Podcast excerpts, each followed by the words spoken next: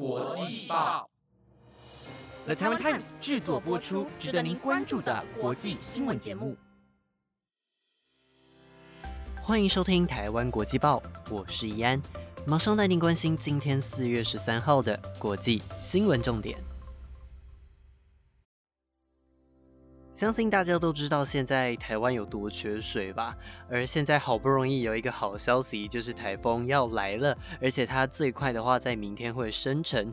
那从以前开始，大概除了学生会比较开心啦，就是有台风来可能会放台风假，然后大多数的人都会觉得，哎，台风来好麻烦哦。但是现在台风要来了，就有机会帮台湾疏解一下缺水的情形。所以希望这一次台风不要再跟去年一样，就是闪得远远的了。那么在节目开始之前呢，提醒大家滑到底下的资讯栏，追踪我们的 Instagram，这样就可以知道更多的国际名人大小事哦。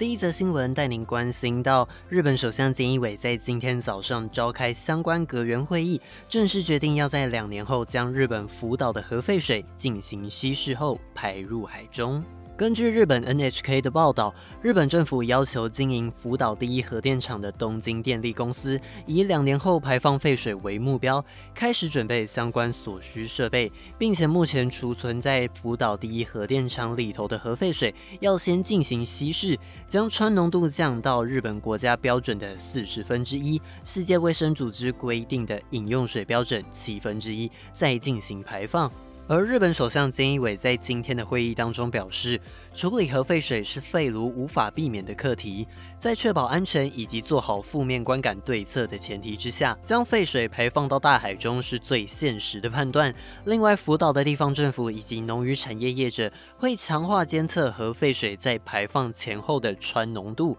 并借助联合国国际原子能总署 （IAEA） 发布的客观资讯，希望能避免负面影响。但是，就算日本表示会采取一切可行的措施来降低排放废水造成的影响，韩国政府在今天仍然对日本政府今天决定的核废水处理政策感到非常遗憾。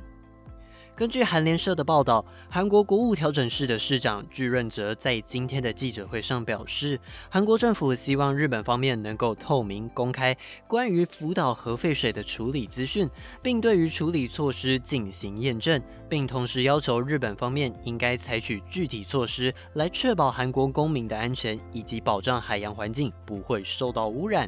另外，中国外交部也在今天发表声明，批评日本政府决定将福岛核电厂的废水。水在经过处理后排入大海的做法是非常不负责任的行为。日本应该在跟所有相关的国家以及 IAEA 进行咨商，并且达成协议之前，避免开始这项核废水的排放作业。不过，日本政府表示，这项核废水排放行动是安全的，因为在排放之前，这些核废水就已经经过处理，几乎去除了所有的辐射性元素。而 IAEA 则是支持这项计划，并表示，这和全球其他地方的核电厂废水处理方式是类似的。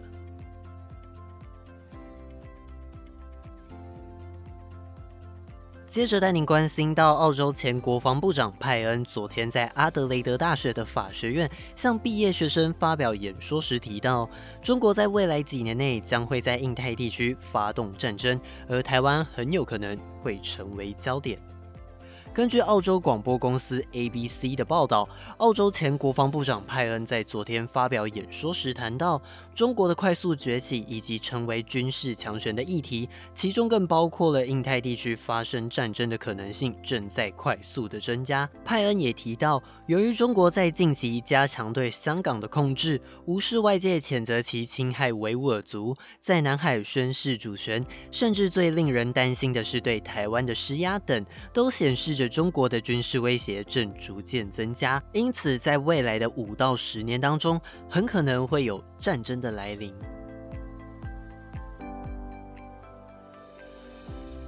随着全球近年来的环保意识高涨，法国的国民议会在前几天进行投票，通过了一项能够减少碳排放量的法案。法国国民议会在四月十号的晚间进行投票，通过一项法案。表示在未来将取消法国国内的短程航线，而这个短程航线的定义，则是在只要搭乘火车两个半小时内就能抵达的范围，希望能够借此来减少碳排放量。而这项措施跟法国几年前通过的能源与气候法有关。这项法案的具体内容则是以一九九零年为基准，在二零三零年的时候必须将法国的碳排放量降低四十 percent。不过在这场投票的前几天，法国表示会增加对法国航空业的援助。支持航空业在疫情旅游的限制下的财务情况，不过还是有不少的民航业人士反对这项法案，担心会进一步的打击航空业。对此，法国工业部长鲁纳切尔表示：“大家都知道飞机是碳排放量的主要来源之一，但是在应对气候变迁的大环境之下，必须减少这份碳排放来源。但是同样也会支持相关的产业，不会让他们脱队。”目前这个法案在十号的晚上通过第一次表决之后，将会送到参议院，并且回到国民议会当中进行最后一次投票，因此最终结果还有待揭晓。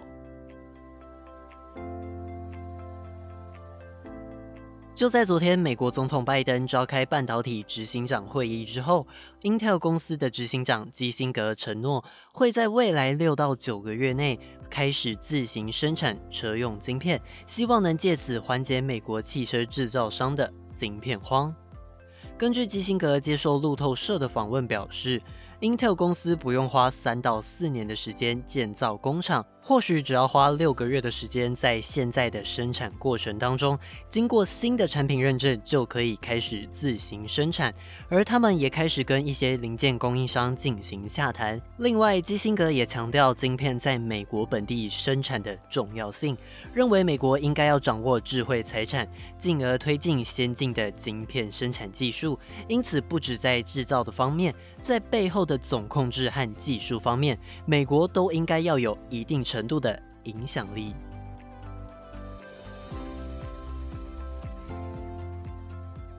下一则新闻带您关心到，在日本新冠疫情不断延烧的情况之下，大阪府在今天再次突破了当地新增病例的最高纪录。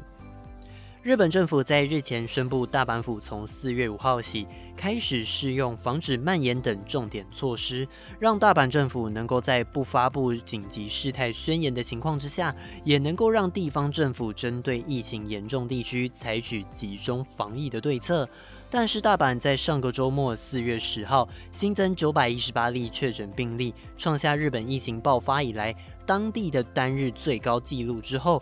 日本读卖新闻在今天报道，有大阪政府的相关人士透露，大阪在今天新增了超过千例的确诊病例，再次创下历史纪录。而面对大阪地区疫情的快速升温，大阪府知事吉村洋文先前在电视节目上提到，如果四月十九号以后还是看不到重点措施实施的效果的话，将会要求中央政府发布第三次的紧急事态宣言。而面对日本疫情的再次延烧，距离东京奥运的预定开幕日只剩下一百多天的时间。目前有超过七十 percent 的日本民众希望东京奥运能够取消或是再度延期。根据日本共同社在昨天公布的民调显示，日本民众有三十九点二 percent 希望能够取消奥运，三十二点八 percent 希望再度延期，而另外有二十四点五 percent 希望能够如期举行。另外，根据民调显示，有超过九十二 percent 的民众对疫情的再次升温感到不安，而大约有六十 percent 的民众对于日本的疫苗接种进度感到不满。最后带您关心到，台湾在三月二十二号的时候开始针对第一线的医护人员接种 A Z 疫苗之后，领先台湾接种疫苗的日本却传出疫苗的接种进度严重落后其他先进国家。日本早在二月中的时候就开始施打新冠疫苗，但是根据日本共同社的报道显示，日本国内至少接种一剂的人数仅占总人口的零点八七 percent，不仅低于韩国的二点二六 percent，甚至是非常接近非洲的平均接种率零点六五 percent。而根据英国牛津大学等截至四月十号的调查显示，日本目前的接种率只有零点八七 percent，也因此有美国媒体指出，日本的疫苗接种计划正处于混乱的状态。